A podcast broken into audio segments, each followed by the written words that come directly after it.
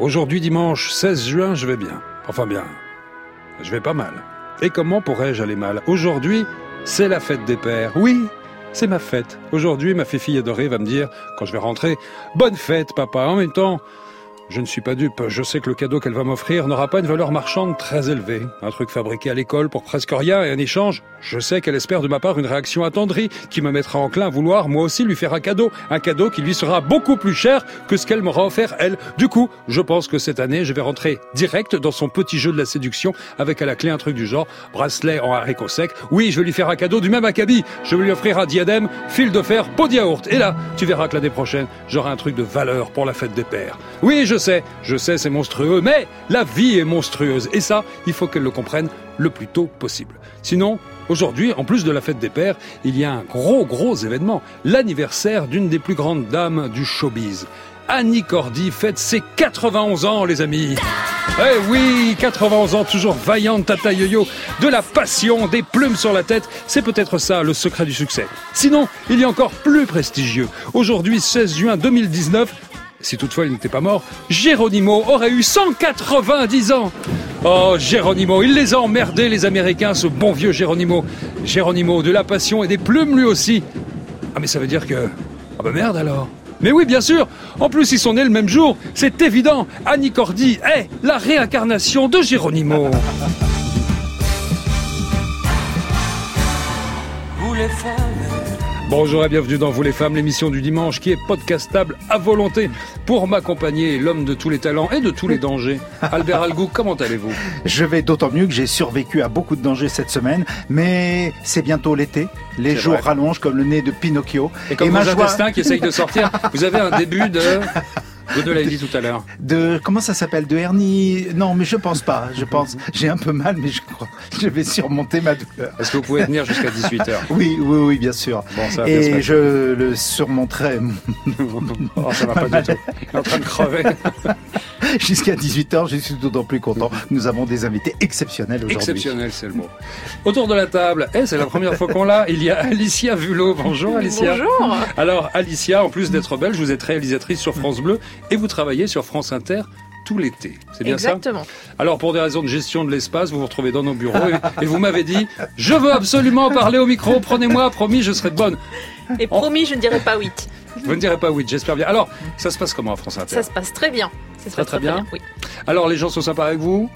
Euh, Joker? À quelques exceptions. Oui, vous m'avez parlé de problèmes avec certaines équipes, c'est qui déjà? Joker Eh oui, eh oui, une grande radio, une grande famille, mais pas mal de salopards. Et elle a eu affaire à eux. C'est dommage, mais heureusement, vous finissez dans notre bureau, c'est quand même Oui. pas mal. Et euh, je suis très reconnaissante. Vous prenez la parole quand vous voulez, Alicia, mais pas trop non plus. Et nos invités en ce dimanche 16 juin sont... France Inter. Vous les femmes. Daniel Morin.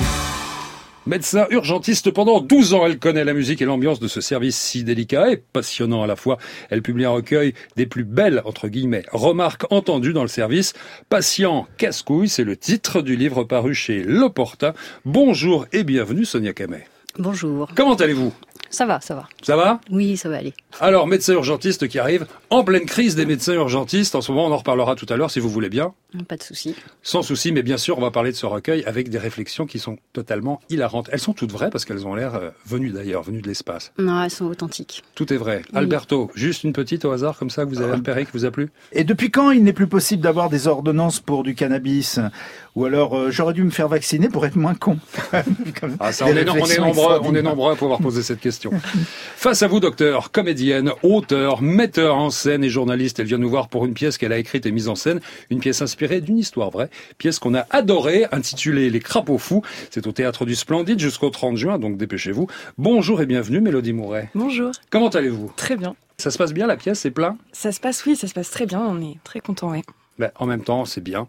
Comme dirait le brillant Nagui, c'est intelligent et ça fait du bien. voilà une présentation un peu Et sommaire, on n'en sort pas indemne. Oh, jamais, jamais. Pour vraiment mieux vous connaître, je vais laisser la parole à un ami, un ami maréchal à la retraite. Attention.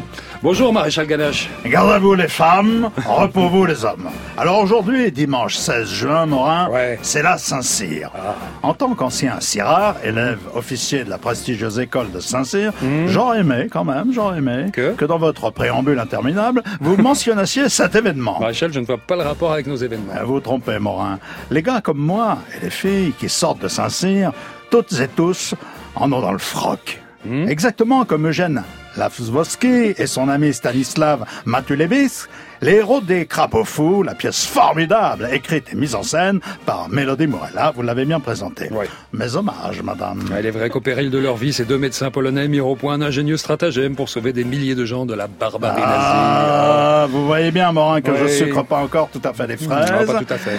Euh, vous savez, tout ce qui peut faire du tort au Bosch Oh. n'est pas pour me déplaire. Vous pas un peu germanophobe, maréchal Négatif, mais je vous félicite, Madame Moret, de faire revivre dans cette pièce qui allie gravité et légèreté Mmh. des gars qui roulèrent dans la farine les chleux, les fridolins, les torifort, les spoons, les teutons, les verres de gris. Mais surtout, je vous tire mon képi de le faire en transfigurant ces heures d'angoisse et de terreur au prisme de l'humour et de la fantaisie.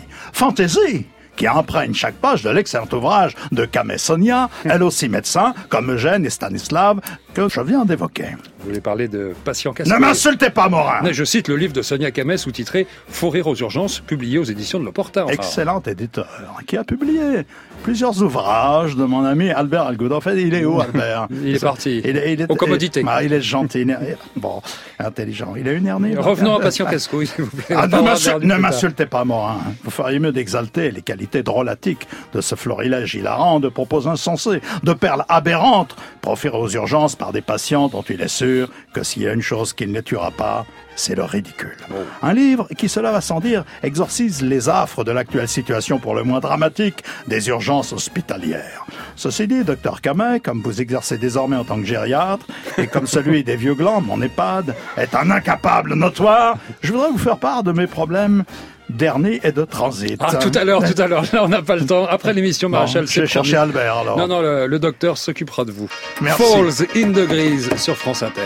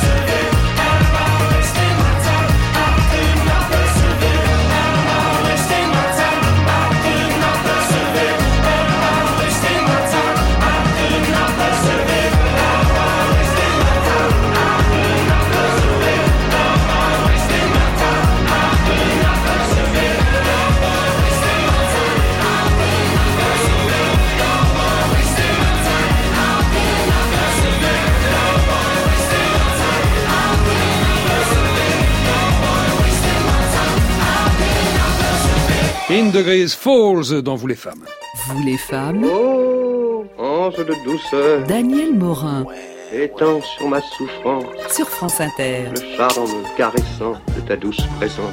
Et la présence également de Mélodie Mouret pour Les Crapauds Fous. C'est au Splendide jusqu'au 30 juin. Ça se joue les vendredis et samedis à 19h. Le dimanche est à 17h30. Présente également le docteur Sonia Camet qui publie chez L'Opportun Patient, casse-couille, les meilleures phrases entendues en salle d'attente des urgences. Mesdames, nous allons revenir sur quelques dates importantes qui ont émaillé vos parcours. Est-ce que vous êtes d'accord pour qu'on en parle?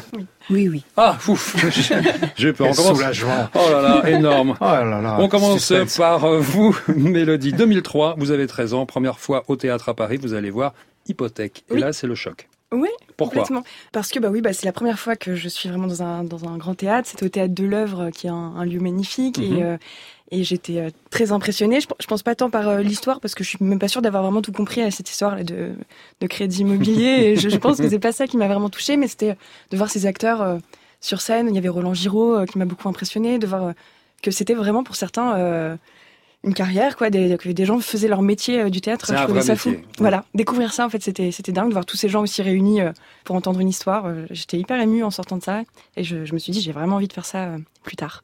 Le déclic. Ouais.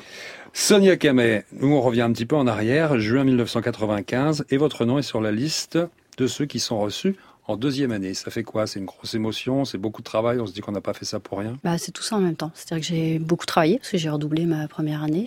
Ce qui arrive à beaucoup. Ça arrive beaucoup, oui. mais moi j'avais vécu comme un échec. Et donc j'ai beaucoup, énormément travaillé. hein. Je me suis même coupée de toute vie sociale pendant un an. Donc quand j'ai vu mon nom euh, en haut de la liste, oui, effectivement, c'était un grand soulagement, mais une grande fierté aussi. Et quand on dit on se coupe de toute vie sociale, euh, ça, ça veut dire aucune sortie du tout, c'est travailler quoi? C'est travailler 15 heures par jour, c'est apprendre des choses par cœur? Ah oui, moi j'ai bachoté du lundi au dimanche euh, le- pendant les cours, en rentrant, je ne faisais que ça. Je mangeais en apprenant, je, je me lavais en apprenant, j'avais des mémos sur euh, les miroirs qui étaient Mhm. scotchés, j'en avais partout à la maison et je n'ai fait que ça. Mélodie Mouret 2013, le porteur d'histoire, ça vous donne envie d'écrire cette fois, après avoir eu envie de jouer, ça vous donne envie Ouais, d'écrire j'étais euh, vraiment éblouie par cette pièce. euh, Je trouvais ça dingue euh, d'être entraînée comme ça euh, dans un tourbillon. Euh, Alexis Michalik euh, nous emmène d'un lieu à l'autre euh, avec il y a cinq tabourets sur sur la scène et cinq acteurs géniaux, mais c'est- tout quoi. Et il il nous, nous transporte. Et ça, j'ai trouvé ça fascinant. Je me suis dit, oh là c'est génial d'arriver à construire des histoires comme ça avec pas grand chose et au final avec la même intensité qu'au cinéma. Ou et ça m'a donné ouais envie d'essayer de raconter euh, des histoires à mon tour. Et c'est quoi la première histoire que vous avez écrite? La toute première, c'était, euh, ça s'appelait Terminus euh, et c'était euh, de l'anticipation. C'était un huis clos qui se passait dans le métro, dans une société un peu totalitaire, mais assez proche de la société actuelle. Voilà, c'était avant les crapauds fous. C'est celle avant les crapauds fous. Là, on est en 2003 pour vous, Sonia Camet. La thèse, avec félicitations d'un jury, et le président du jury qui vous glisse comme à l'oreille, qui trouve ça dommage que vous gâchiez tout en devenant urgentiste. C'est quand même bizarre comme réaction. Oui, mais c'était une époque où les urgences étaient un peu l'endroit où on allait quand on savait pas trop quoi faire. Et euh, on disait qu'on allait aux urgences quand on n'arrivait pas à faire généraliste ni interne spécialité. Donc euh, à l'époque, euh, personne ne voyait l'intérêt de faire une spécialité, surtout qu'elle n'était pas vue comme une spécialité à, à long terme. C'était pas une spécialité d'ailleurs, ça fait très peu de temps, ça fait quelques années que les internes se spécialisent en médecine d'urgence. Donc euh, clairement, ils me voyaient très bien en médecin généraliste et pour eux, c'était une vraie catastrophe que j'aille en médecine euh, d'urgence. Et pourquoi ça représente une catastrophe? Enfin, Maintenant, avec le recul, vous comprenez que ça représente... euh, vous vous dites Ah qu'ils sont complètement, des, Non, non. complètement gâteux, ils sont à côté de leur pompe? Bah, je dirais pas qu'ils sont gâteux, parce que je dois, respecter Quand les même, pères. un- quand quand même un petit peu de respect, oui, pardon, je m'égare. Mais euh, non, non, j'avais aucun regret. J'étais sûre de mon choix euh, à l'époque. Et euh, non, non, j'ai passé 12 ans formidables. Et si je devais recommencer, je refais exactement le même choix. Exactement la même. Mhm. Oui, parce qu'en 2017, après tant d'années passées aux urgences, vous travaillez maintenant en gériatrie et en même temps, il y a l'écriture qui vous titille. Ça fait deux ans, euh, deux ans en gros que l'écriture vous titille et vous écrivez là justement quelques brèves et vous envoyez ces brèves au directeur des éditions de l'Opportun. Oui, tout à fait. J'ai tenté quelques concours. J'ai essayé d'écrire un, un bref, euh, enfin un bouquin. Ouais. Rien n'a marché, clairement. Vous avez envoyé, vous avez arrosé tous les éditeurs, ça. personne ne vous a répondu. Voilà, mais j'ai compris que finalement raconter les urgences telles qu'elles étaient, ça attirait pas forcément les gens. Ce que veulent les gens, euh, c'est soit du très noir, soit du très très drôle. Mhm. Euh, j'ai opté plutôt pour le drôle. Et j'ai envoyé un mail à Stéphane Chamna sans être convaincu. Le directeur, ouais. Voilà. Les éditions. Euh, parce que j'avais reçu par hasard un article sur euh, Parents casse-couilles. Alors c'est une collection, Pacha un casse-couille. pour- Bah, les casse-couilles, bah, peut-être que ça le deviendra. Là, pour Ouais. l'instant, c'est le, bah, le deuxième exemplaire avec euh, mon livre. Mhm. Euh, il m'avait dit oui, pourquoi pas, c'est une idée. hein. Il y a des casse-couilles partout, hein, dans tous les domaines. Oh oui. Voilà. Et euh, moi, quand j'avais lu Parents casse-couilles, je m'étais dit, oh, c'est rigolo, moi je suis maman, je m'étais dit, ouais, c'est clair, je suis une sacrée casse-couille aussi. Donc, Vous êtes reconnu dans les parents casse-couilles. Ouais, par moment, oui. Et vous dites évidemment c'est transposable avec le service des urgences et ce que vous aviez vécu. Et aussi, il n'y a pas que ce que vous avez vécu comme euh, vous avez demandé autour de vous. Là, c'est celle que j'ai vécue. Il y en a peut-être une ou deux qu'on m'a racontées. D'accord. Mais euh, globalement, je les ai toutes notées dans un petit carnet. J'avais mon petit carnet des urgences où je notais les noms, les prénoms rigolos et puis les phrases, euh, les phrases cultes que j'aimais beaucoup. Et quelques Et- anecdotes aussi. Et notamment quelques anecdotes où à un moment vous faites draguer par quelqu'un qui est complètement bourré. Oui, ça, oui, j'attirais beaucoup les bourrés. Moi, je, vraiment, moi, je, vraiment, j'a- j'attirais vraiment les bourrés. Et quand les gens avaient des questions à poser, c'était toujours en relation, soit avec leur vie intime, soit euh, clairement, j'aurais dû être sexologue, je pense, en fait. Je- Oui, c'est j'ai, loupé ma vocation, je Bah, pense. c'est pas trop tard, vous êtes en gériatrie, pourquoi pas après euh, envisager Oui, un changement Alcoologue, sexologue, euh, gériatre. Oui, c'est, une idée. On Voilà, peut dévier, pourquoi pas. Oui, pas de souci. Mélodie Mouret, alors, 2017, vous découvrez l'histoire d'Eugène Lazowski. Vous décidez d'écrire une pièce pour raconter son histoire. Cette pièce marche, on en fait une pièce. La première, c'est au euh, Ciné, Ciné 13 Ouais. Théâtre, pièce qui est programmée après au Splendide, cette année qui est nommée trois fois au Molière. Et aujourd'hui, vous venez nous en parler, 16 juin 2019 à France Inter, pour présenter justement cette pièce, Les Crapauds Fous. Oh, ils arrivent, les Allemands Qu'est-ce qu'ils vont penser quand ils vont voir que tout le village est mis en quarantaine pour cause de typhus? Que donc tout le monde est censé avoir un bon gros typhus. Et qu'en réalité, personne, je dis bien personne n'est atteint du typhus. Alors, c'est quoi l'histoire des Crapauds Fous? L'histoire des crapauds fous, alors c'est une histoire vraie. C'est deux médecins euh, polonais qui, pendant la Seconde Guerre mondiale, ont décidé euh, d'empêcher euh, les déportations euh, massives euh, des juifs de leur village et de toutes les personnes qui, qui étaient menacées, euh, en mettant au point une supercherie euh, complètement folle. Voilà, parce que vous dites, ils ont décidé d'empêcher. Voilà. Mais bon, il faut Exactement. trouver les moyens. C'est ça. Euh, à, à l'origine, ils veulent juste aider un de leurs amis euh, qui, qui, est, euh, qui est appelé dans les camps de travail et qui, est, qui a été traumatisé, qui a déjà été dans ces camps, etc. Et ils, le sauvent et une fois qu'ils ont fait ça, ils se disent bah si on l'a fait pour un ami, euh, il faudrait qu'on le fasse pour tout le monde en fait. Et donc euh, c'est le début d'une immense supercherie qui évidemment euh, finit par réveiller les soupçons euh, des nazis qui viennent sur place, euh, voilà vérifier. Donc c'est euh, voilà c'est Ouais, les nazis viennent enquêter pour Ouais, savoir, exactement. euh, pour ce qui se passe, euh, ce qui que- se passe, euh, ouais. Ils se rendent compte qu'en inoculant le vaccin euh, du typhus aux, aux, euh, aux villageois, euh, ces villageois sont positifs au test, c'est-à-dire qu'on peut faire croire qu'ils sont malades alors qu'ils ne le sont pas, ils ont juste été vaccinés. C'est donc, possible encore. On a un docteur sous la main. On va vous demander, docteur. Comme quoi, est-ce que est-ce que c'est possible? On inocule un vaccin. Et si on fait tout de suite euh, la prise de sang, c'est comme si on avait été, si on était malade de la maladie pour laquelle on veut vous protéger? Euh, après un certain délai, oui, on peut être positif, selon le test utilisé, hein, mais soit euh, au germe lui-même, soit avec les anticorps. Mais oui, c'est possible. D'accord. Et donc c'est ce stratagème qui a été. exactement ça. Ils décident donc de mettre tout le village en quarantaine en faisant croire qu'une épidémie euh, de typhus, euh, une épidémie qui effraie évidemment euh, beaucoup euh, les nazis à ce moment-là et qui, euh, qui En leur fait, la permet peur, de la protéger. peur des nazis, voilà, c'est de, de prendre ces gens. Ils veulent Bien pas les envoyer du coup en camp de travail parce Ouais. qu'ils se disent c'est hyper contagieux et le camp de travail va être complètement dé- dévasté et on n'aura plus de force de travail. Exactement. C'est juste une logique euh, Ouais. à la limite économique pour eux. Oui, complètement. Albert, ça vous a rappelé une autre histoire, ça? Oui, dont on avait parlé ici, c'était Je sais pas, je vous écoute pas. ouais. Irena Slenderova, dont j'avais fait le portrait dans Il était une femme. Alors Irena Slenderova, il y a beaucoup de points communs avec euh, les deux médecins, parce qu'elle travaillait au service de l'aide à l'enfance à la mairie de Varsovie. Puis quand commencent les déportations massives, elle est bouleversée par ça. Elle n'est pas juive, hein, elle, elle est polonaise. Et elle travaillait avec le docteur Korsak. Vous savez, il est resté célèbre parce qu'il a refusé d'abandonner les enfants. C'était des orphelins dont il s'occupait. Il est parti avec eux euh, à Treblinka. Et elle, elle commence à s'employer à faire sortir clandestinement du ghetto 2500 enfants. Elle réussira à les extraire elle aussi, avec des stratagèmes de, de nature différente, parce que elle avait une formation, en plus d'infirmière, de plomberie et de serrurerie, et donc elle va sortir des bébés dans sa mallette de, de plombier et dans son véhicule euh, des adolescents. Elle en sortira 2500. Elle a été arrêtée, torturée. Elle n'a pas hum, balancé ses camarades de, de réseau et elle, euh, la résistance l'a fait évader. Elle a repris du service dans un, un hôpital et euh, longtemps après, elle a été euh, reconnue comme une personnalité fondamentale de Pologne. Et 2018 a été une année Slenderova en Pologne et elle est bien sûr récompensée comme étant une des justes les plus éminentes. C'est un personnage extraordinaire qui fait penser beaucoup, beaucoup à Eugène et à Vladislav, vos, vos deux médecins. Il y a des, vraiment des points communs. Donc ça m'a ému justement cette histoire. Alors, ce qu'il y a d'épatant aussi dans les crapauds fous, c'est que avec peu d'acteurs, il y a énormément de personnages. Alors il y a, il y a quand même 9, neuf acteurs sur le plateau, Oui, ce qui est énorme, mais- mais, beaucoup plus de Mais qui personnages. font euh, 20 voilà, mais- personnages, exactement, oui, c'est exactement. formidable. Ouais. Ils changent euh, tous euh, plusieurs fois euh, de personnages dans la pièce. euh. Et une mise en scène qui est hyper ingénieuse, hyper moderne, avec simplement euh, des rotations. Oui, exactement. Les décors euh, d'Elie Chomiak, là, qui sont hyper astucieux, qui, qui tournent euh, pour permettre de passer d'un extérieur à un intérieur, euh, de changer d'époque. On passe de New York euh, à la Pologne, euh, des années 90 euh, à la Seconde Guerre mondiale.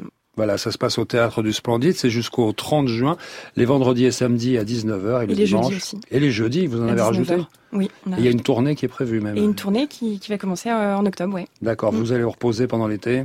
Oui, voilà, exactement. On fait une petite pause pendant l'été. Sonia Camet, donc l'opportun, patient, casse-couille. Vous avez choisi comment ces anecdotes? Parce que j'imagine que le choix a dû être colossal. C'était celle que j'aimais bien. D'accord, c'était juste celle-là, vous les aviez en tête déjà? Oui, puis c'est celle que je raconte assez facilement parce que souvent quand je disais je travaille aux urgences, c'est toujours quelqu'un qui veut savoir une petite histoire un peu particulière. Tout le monde sait qu'il se passe des choses euh, extraordinaires aux urgences, donc euh, c'est celle que je racontais, donc euh, j'ai pas eu de mal à choisir. Mais est-ce qu'on arrive encore à être surpris par, par la nature humaine quand on voit quelquefois la, la bêtise? Alors je sais pas si c'est la douleur qui fait... C'est l'absurdité, Oui. le, le culot, la bêtise, la cruauté, la, la douleur. Et puis, il y a beaucoup de gens qui s'imaginent qu'on peut faire n'importe quoi. Et puis, il y a beaucoup de gens qui viennent aux urgences qui n'auraient pas besoin de s'y présenter. Il faut aussi le dire. Un pourcentage quand même important de gens qui se pointent pour des motifs euh, saugrenus. Alors on a tout, on a, on a ce couple qui vient parce qu'il est épuisé et il demande si, en fait, aux urgentistes, ils peuvent pas garder le bébé un petit peu, parce que le bébé pleure toute la nuit et dort le jour, donc ils sont au bout du rouleau et simplement ils ont besoin d'une nounou, mais ils voient que les urgences pour faire ça. C'est Oui, quand même bah, bizarre comme réaction. Non, mais c'était des jeunes parents euh, mal préparés. Enfin, leur petit avait huit jours. Et c'est vrai qu'ils étaient déjà euh, très très fatigués. Je pense qu'on leur avait pas dit euh, ou ils savaient pas la réalité de la vie. Et euh, moi, ce qui m'a touché dans ce couple-là, c'est que le papa, il nous dit euh, Est-ce que vous pouvez le garder quelques jours et on le reprendra quand il sera mieux réglé Bon, pour la petite histoire, il est, on l'a quand même gardé en pédiatrie. euh, Ah, comme quoi ce c'est possible. Alors, pour vous qui nous écoutez, si vous avez un problème avec votre bon gamin, s'il est insupportable, les gens des urgences sont hyper compréhensifs.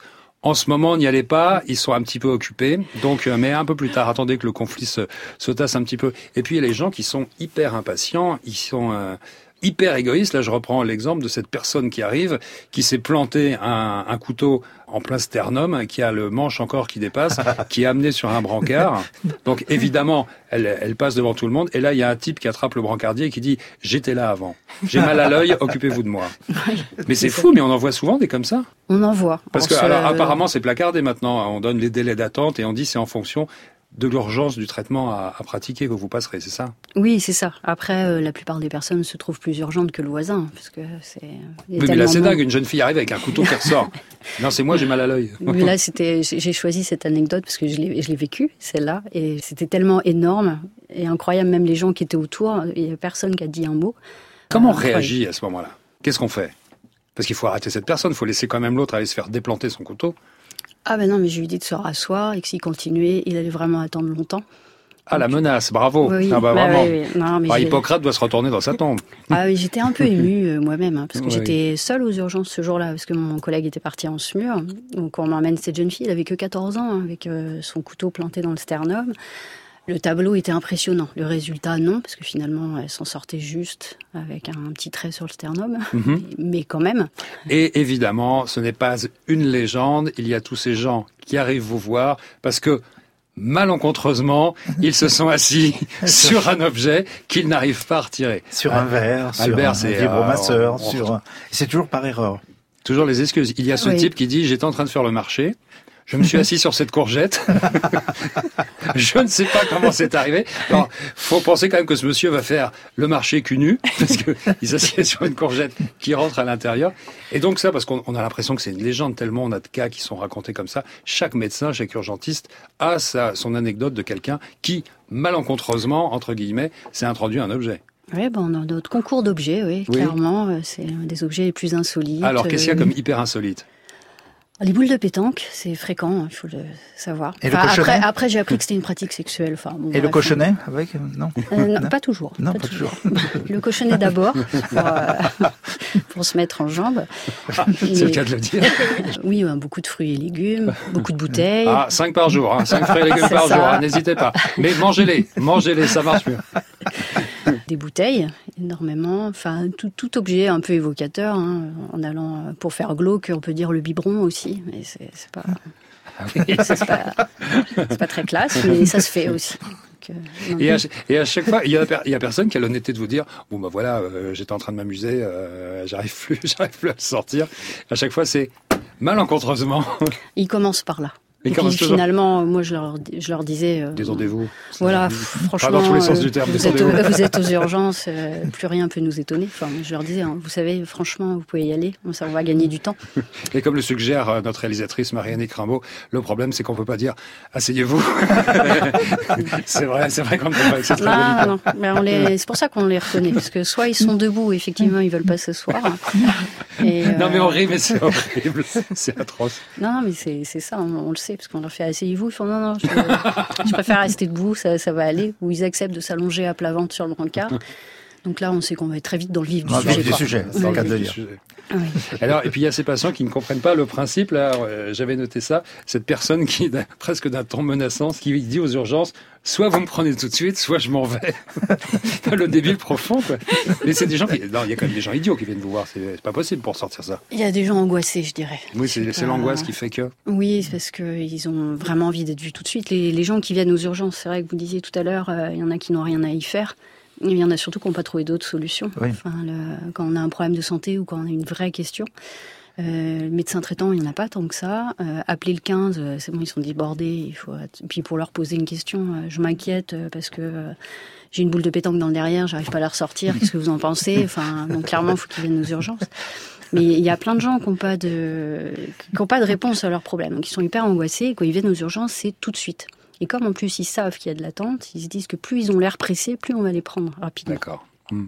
Enfin, il y a quand même des gens qui ont des réactions bizarres. Là, je pense à l'anecdote avec euh, ce monsieur qui vient et qui vous dit Ma femme est enceinte, je comprends pas. Pourtant, euh, tous les soirs, euh, prend la pilule. Et en fait, au final, c'est lui qui prend la pilule tous les soirs parce qu'elle, elle veut pas, elle a peur de grossir. Bah ça oui, il y en a quelques-uns, mais après, euh, j'avais un de mes professeurs qui m'avait dit si t'as un patient qui a pas bien compris, c'est que t'as pas bien expliqué. Donc, euh, Ah bah là, en l'occurrence, euh, c'était pas votre faute. euh, non, non, mais globalement, on fait dire qu'il y a un problème de communication quand même. Bah, par exemple, ce patient qui vous dit ma femme a de gros problèmes de prostate. Oui, là, je peux rien faire. Par contre, là, je pouvez rien faire pour lui. Et ça va mieux, et ça va mieux depuis euh, la prostate de madame. Il y a Oui, oui, on l'a, on ouais, c'est- le dosage des PSA était normal, il n'y a pas de souci. Alors, il y a ceux qui viennent vous voir parce qu'ils sont sous. Oui, notre grosse clientèle du soir. C'est ça, complètement préfère. imbibée.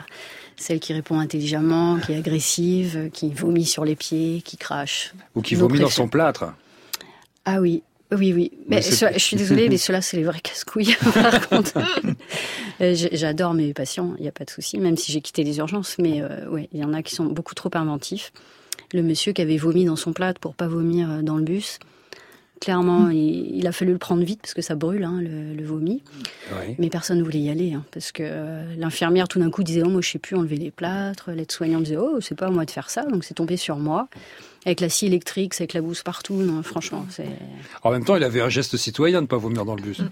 Oui, mais j'ai eu du mal à le féliciter quand même. parce que, pff, non, franchement, il a, on a mis une heure à donner une odeur normale à la salle. Enfin, non, franchement, c'était pas. Et puis il y a aussi cette dame qui apparemment avait passé une nuit un petit peu agitée et qui, euh, avec un monsieur, elle se demande s'ils n'étaient pas trois au final. Oui, Comme on quoi en a. l'alcool c'est moche. Oui, mais elle est- effectivement, elle était encore alcoolisée quand elle est, elle est venue. Euh, Son inquiétude, c'était, euh, elle voulait un, un kit euh, d'exposition au VIH, Oui. mais elle a mis du temps à nous le sortir. c'est sa vraie problématique. Mais effectivement, elle nous a dit c'était un, deux, ah, peut-être trois quand même. Oh, je sais plus. Donc elle avait passé une bonne Et c'est possible médicalement quand un patient vous dit euh, j'ai une maladie qui fait que mon corps fabrique de l'alcool. Alors c'est très fréquent, mais moi je la connais pas bien cette maladie. J'ai pas, beau regarder, j'ai fait plein de recherches et je, je la connais pas. Ça, c'est toute la série alcoolisée où vous faites, à la demande des policiers ou de la gendarmerie, vous faites un test d'alcoolémie, vous révélez le taux d'alcoolémie qu'il y a dans le sang et les gens sont complètement étonnés, comme cette personne qui est étonnée d'être à 3 grammes alors qu'il dit n'avoir bu qu'une petite bière. Ou qui dit qu'il y a de l'alcool dans le tube, déjà. C'est ça. Mais oui, apparemment les bières sont très alcoolisées. hein. Selon les régions, euh, une bière suffit pour avoir 3 grammes. Donc il faut se renseigner avant, je pense quand même. Patient casse-couille, faut rire aux urgences, aux éditions de l'Opportun, c'est signé le docteur Sonia Camet. Mesdemoiselles nous a demandé des titres qui vous rappelaient un bon souvenir, en tout cas on l'espère. Euh, bah tenez, on était avec vous Sonia, on va continuer. Vous avez demandé Allez viens, je t'emmène au vent, je t'emmène au-dessus des gens, et je voudrais que tu te rappelles notre amour est éternel et pas artificiel. Je voudrais que tu te ramènes. Louise Attaque avec Viens, je t'emmène au vent. Qu'est-ce que ça vous rappelle Les études. Vos études Ouais. Quand vous étiez en train de réviser comme une malade Non, après. Après après, ap- après le fameux concours euh, pour entrer en deuxième année. Euh, j'ai eu un lycée assez médiocre, j'ai eu un concours très difficile à passer. Et là, euh, voilà, j'entre en médecine avec des, des amis qui sont toujours mes amis. Je vis vraiment mes études à fond et ce qui va avec. Enfin, je vis la fac à fond. Et euh, c'est vraiment des années euh, fabuleuses pour moi.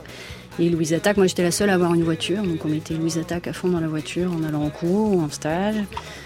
Mon mari, qui était loin, a écouté ça aussi, donc c'était un peu notre morceau de rapprochement. Il dit des choses très intelligentes. Je trouve que tu m'appelles pas souvent. C'était Mm. directement pour mon mari, ça, en fait. Mais Oh, les petits messages, c'est mignon. c'est mignon. Mais, euh, Votre mari, vous dites qu'il a quand même un petit peu galéré. C'était à, l'époque où vous n'aviez pas encore fini euh, vos études, où vous finissiez tout juste, et vous aviez déjà quatre enfants, et c'est lui qui s'en occupait. Oui. Bah, la vie aux urgences, c'est pas une vie euh, régulière. hein. Pour la famille, c'est pas simple. Il y a, on travaille souvent par cycle de 24 heures. Donc, euh, 24 heures, quand on n'est pas là, quand il y a quatre petits à la maison, euh, c'est c'est compliqué. Il faut que le mari assure. Donc, euh, c'est pas toujours évident. Donc, euh, il l'a fait pendant euh, 12 ans. C'est un homme. C'est ça. C'est un saint homme au C'est ça, on peut le dire. C'est un saint homme. Mélodie Mouret, vous, vous avez choisi un autre style.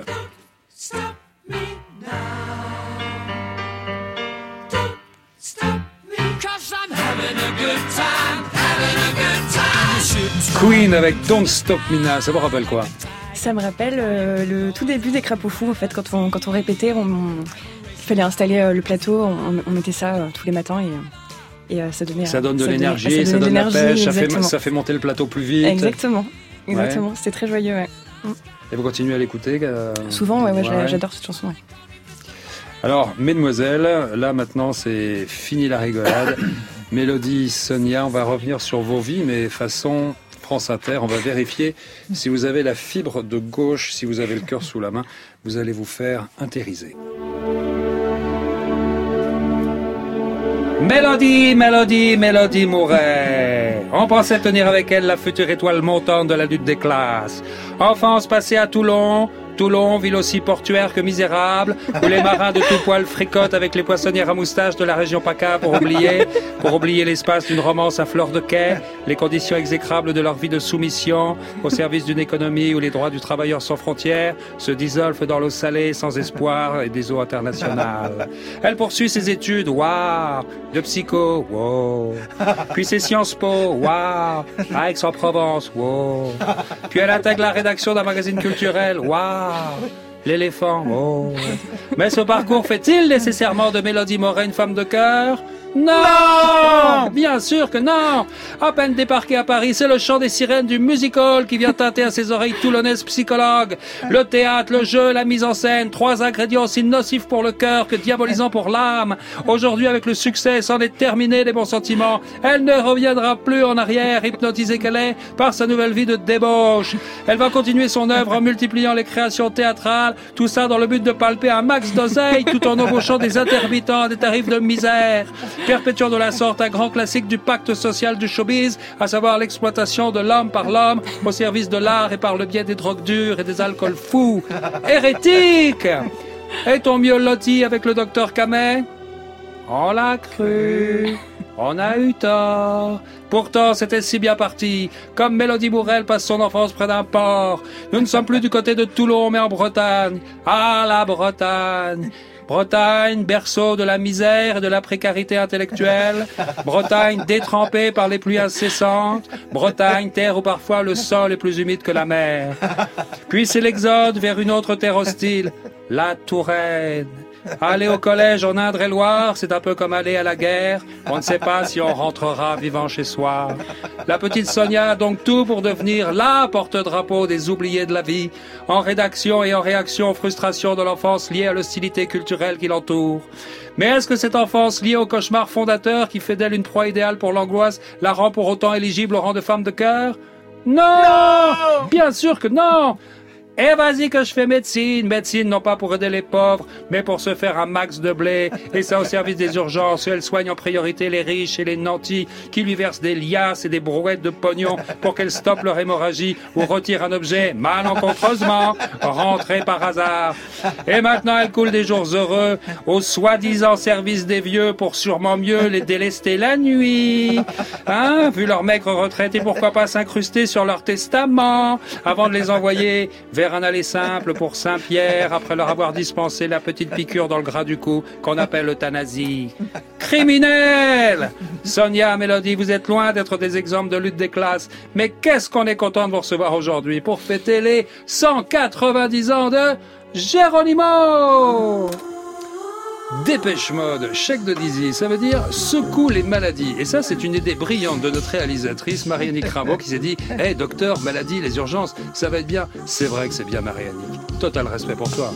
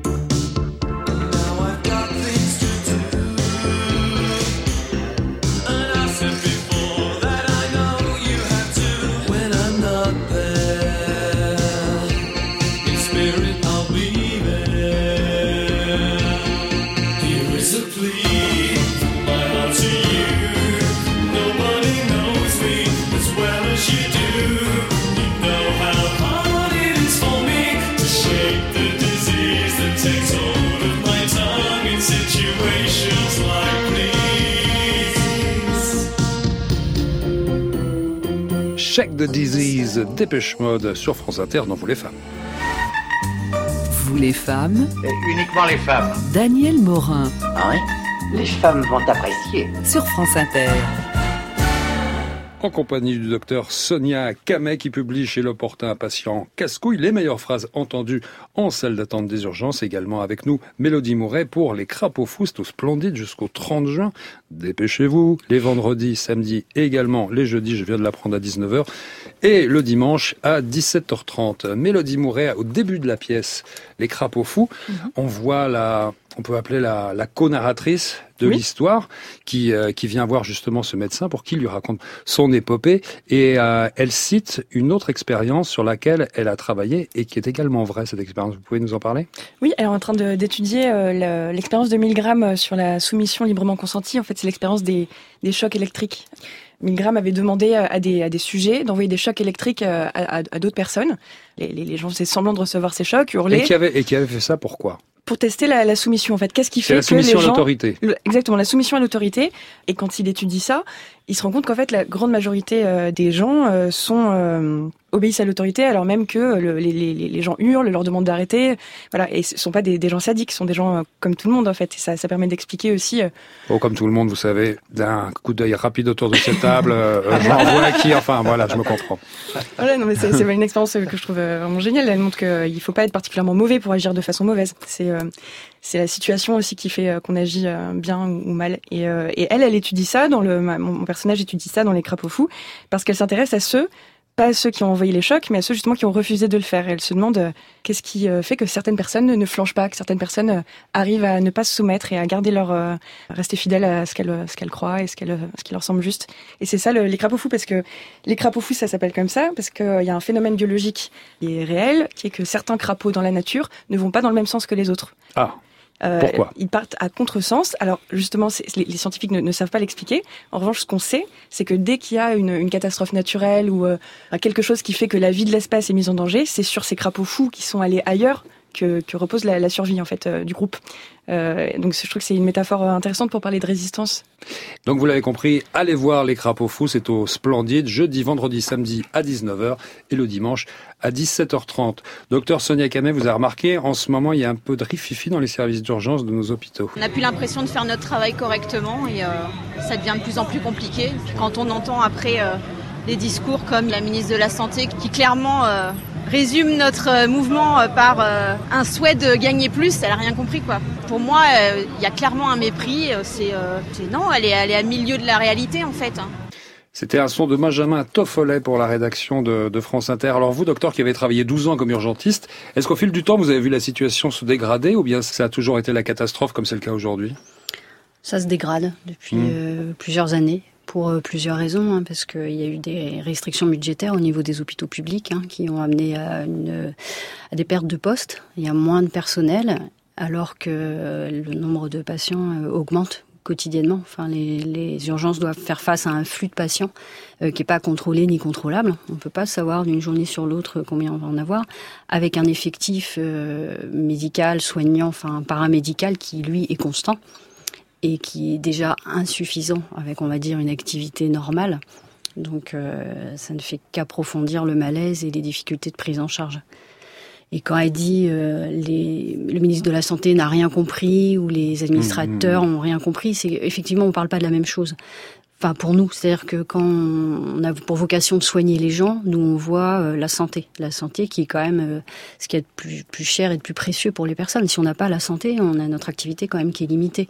Si les gens viennent aux urgences, ils viennent à l'hôpital, c'est pour qu'on les répare, pour qu'ils puissent Mmh, être mmh, mmh. effectifs, rentables, tout ce qu'on veut au niveau euh, de la société. Nous, on parle santé, on parle prendre soin des gens, on parle du côté humain. On dit que c'est important d'être avec les gens, les consoler, les rassurer, leur expliquer, communiquer. Euh, quand on en parle à l'administration ou au ministre de la Santé, il nous répond argent. Alors que la plupart, de... c'est pas ça qu'on veut. Nous, on veut bien faire notre travail, on veut avoir le temps. Et clairement, on n'a pas le temps, mais à toutes les échelles et dans tous les services. Oui, parce que Euh, vous me disiez tout à l'heure, en fait, il n'y a, pas que- il y a pas que les urgences qui sont touchées. Non, non, tout- non. tous les services. Oui, tous les services, parce que euh, bah, dès qu'on parle urgence, enfin, l'hôpital est devenu une entreprise. C'est devenu, euh, il y a des budgets, il y a des sous, il faut être rentable. Euh, Les et- directeurs d'hôpitaux, oui, directeurs et directrices sont devenus des administrateurs, en fait. Oui, ils aiment pas quand je Ouais. dis ça, parce qu'ils essayent quand même d'avoir une vocation d'apporter de la santé à la population. euh, C'est leur mission au départ. c'est leur mission de départ. Mais ils sont soumis euh, à- aux mêmes contraintes bah, qu'une entreprise. C'est-à-dire qu'à la fin de l'année, il faut que les comptes soient positifs. Et euh, comme on peut pas trop réduire les malades, enfin c'est pas facile, euh, réduire les soins, euh, ça ça fait pas riche non plus. Enfin ça se fait pas trop. Ben, on réduit le personnel. Donc on a un personnel actuellement dans tous les services qui fonctionne en service minimum. Euh, donc y a la tête dans le guidon euh, toute la journée, avec une accentuation du problème le week-end Parce qu'il faut savoir que dans la plupart des établissements, il y a un effectif de week-end, ce qui nous laisse rêver, c'est-à-dire qu'il y a un sous-effectif, parce qu'on considère que le samedi et dimanche, les gens sont moins malades.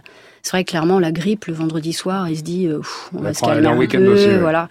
Donc euh, le samedi, dimanche, il y a moins de monde dans tous les services, mais aussi dans les services d'urgence. Enfin, euh, soigner les gens, ça nécessite, de, c'est, de l'humain, c'est prendre du temps. Et le temps, on nous en donne pas. Et on nous répond, le temps, c'est de l'argent. Mais euh, on n'a pas le même discours, donc c'est, très compliqué de. de Et les premières mesures qui seraient à prendre, ce serait quoi? Dans l'idéal, dans un monde idéal? Ah bah, dans un monde idéal, c'est il faut du monde. Il Ouais. faut des aides-soignants, des infirmières, des médecins. Il faut des locaux adaptés. Il faut des lits. Il faut. euh, Est-ce qu'il y a un problème aussi avec le matériel qui est de- très Oui. vétuste Bah, pas pas, adapté pas forcément, oui, ça dépend des hôpitaux. Il y a la plupart des hôpitaux, notamment les CHU, sont quand même bien équipés, hein, que ce soit en radiologie, même en matériel, on est bien équipés. C'est vraiment c'est le temps qui nous manque. Et, vous croyez que, que ça va s'a- s'arranger ou s'enliser ce, ce problème? Parce que là, ils sont bien partis, vos anciens collègues. ça, ça couvre depuis longtemps. Mhm. Je pense que ça va s'enliser. Je dirais, je l'espère presque, parce qu'il faut vraiment que ça change. Les, urgences, c'est la vitrine de l'hôpital. hein. S'ils améliorent les urgences, euh, en amont, ils amélioreront les autres services. Euh, la solution, je l'ai pas, mais clairement, on le dit tous, hein, on va droit dans le mur. On est en train de faire une médecine à deux vitesses. Clairement, il y a les riches, entre guillemets, qui peuvent aller dans le privé.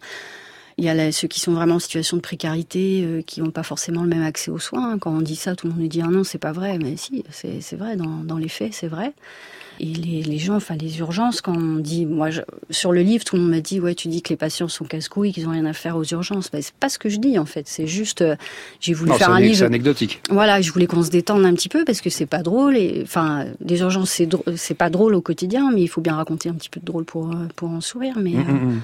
Franchement euh, c'est compliqué. Bah, merci pour vos lumières. En tout cas, mais je rappelle, vous n'êtes pas venu pour ça, pour nous parler des grèves aux urgences. Vous êtes venu justement, là, on vient de le mentionner, pour patients en casse-couille, fou aux urgences, des petites anecdotes. C'est publié chez L'Opportun. Alors, Albert, en dehors des hernies de ventre, il a aussi une spécialité, c'est de nous parler de femmes fantastiques, de femmes malheureusement inconnues, pourtant exceptionnelles.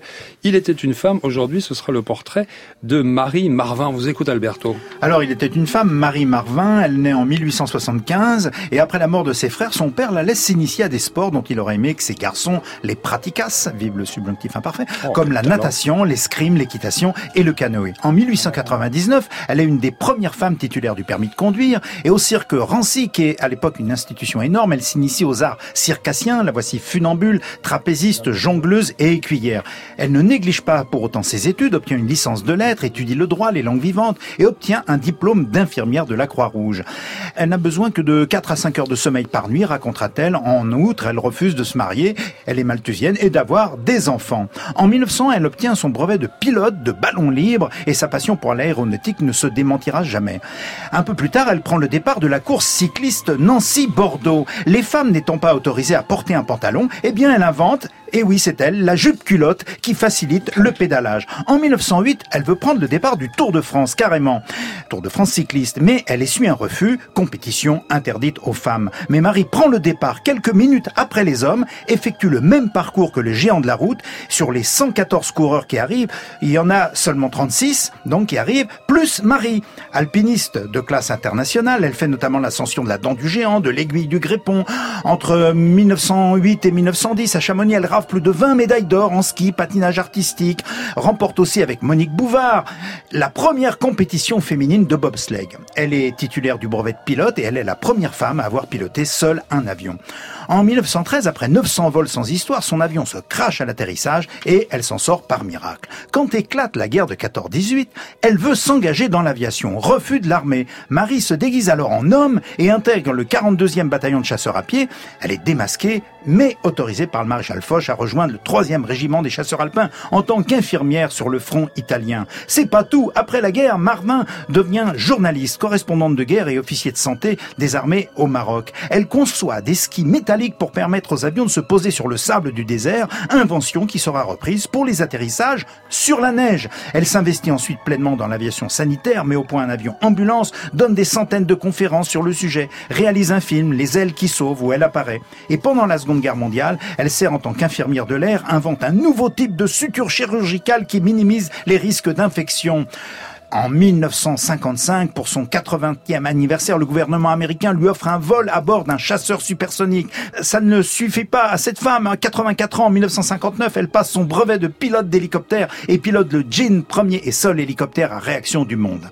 L'année d'après, elle effectue à vélo le trajet Nancy-Paris. Et à ce jour, Marie Marvin, la fiancée du danger, comme on la surnommait, demeure la femme la plus décorée de l'histoire de France. Mais Hélas, elle meurt en 1963 dans le dénuement et un relatif oubli. Probablement parce que les records et les exploits accomplis par les femmes étaient assez peu reconnus à l'époque. Heureusement, des rues, de nombreux établissements scolaires et sportifs portent aujourd'hui son nom. Total respect pour Marie Marvin. Merci Alberto, vous aviez entendu parler de cette jeune femme? Non, pas du tout. Incroyable, hein? Ouais, Incroyable. Eh ben, toutes les semaines, on retrouve Alberto dans Il était une femme, des portraits qui sont à retrouver sur le site Il était une femme. Les femmes. Oh, c'est trop horrible. Sur France Inter. Mesdemoiselles, c'est peut-être la fête des pères, mais vous aussi aujourd'hui vous méritez des cadeaux, et les cadeaux c'est l'affaire d'Alberto. Alors pour vous, Alicia, comme vous êtes nouvelle venue dans ce studio, l'excellente revue L'éléphant à laquelle collabore Mélodie Mouret. Et pour vous, alors Mélodie, un bouquin qui fait écho à votre pièce, Les crapauds fous. C'est Audrey Kichelewski, c'est Les survivants, les juifs de Pologne depuis la Shoah. C'est aux éditions Belin. C'est l'histoire méconnue des survivants et de leur descendance de 45 à aujourd'hui d'une communauté meurtrie et face à la persistance de l'exclusion. Voilà. Pour vous, Sonia Camet, alors un roman formidable, un roman policier, je sais que vous aimez qu'on vous offre des livres, c'est de Olivier Norek, c'est chez Michel Lafon et c'est son dernier roman qui est formidable, qui s'appelle Surface, et donc la capitaine Noémie Chastin qui a échappé à la mort, qui est défigurée, qui est mutée au fin fond de l'Aveyron, mais là, D'habitude, il se passe rien, et là, il va se passer des choses terribles, et elle mène une enquête formidable. Olivier Norek, Surface, chez Michel Lafon. Vous avez reconnu la musique, ça veut dire que l'émission est terminée aujourd'hui. Nos invités étaient Mélodie Mouret pour Les Crapauds Fous Splendide jusqu'au 30 juin. Ce sont les jeudis, vendredis et samedis à 19h que vous pouvez assister également le dimanche à 17h30. L'excellente nouvelle, c'est qu'il y a une tournée à venir au mois d'octobre. On mettra les dates dès que Mélodie nous les aura communiquées sur le site de l'émission. Également présente le docteur Sonia Akame qui publie chez l'opportun patient casse-couille les meilleures phrases entendues dans les salles d'attente des urgences. Merci Albert Algo. Je vous en prie. Merci à Lucia Vulot. Ça vous a plu? Ça s'est bien Euh, passé? Très très bien, je reviendrai. Vous reviendrez? Oui, avec plaisir. vous serez accueillis avec grand plaisir également. À la réalisation de cette émission, celle qu'on appelle le prix Nobel, Marie-Annick Rimbaud, jamais avare de bons mots et de bonnes idées. Attachée de production, Christine Kern, à la technique, Florent Layani, programmation musicale, Thierry Dupin. La semaine prochaine, nos seront Catel et Lisa Spurio. Bon dimanche à tous et à toutes à l'écoute de France Inter, bien évidemment. Moi, je vous donne rendez-vous dès demain matin, 6h57.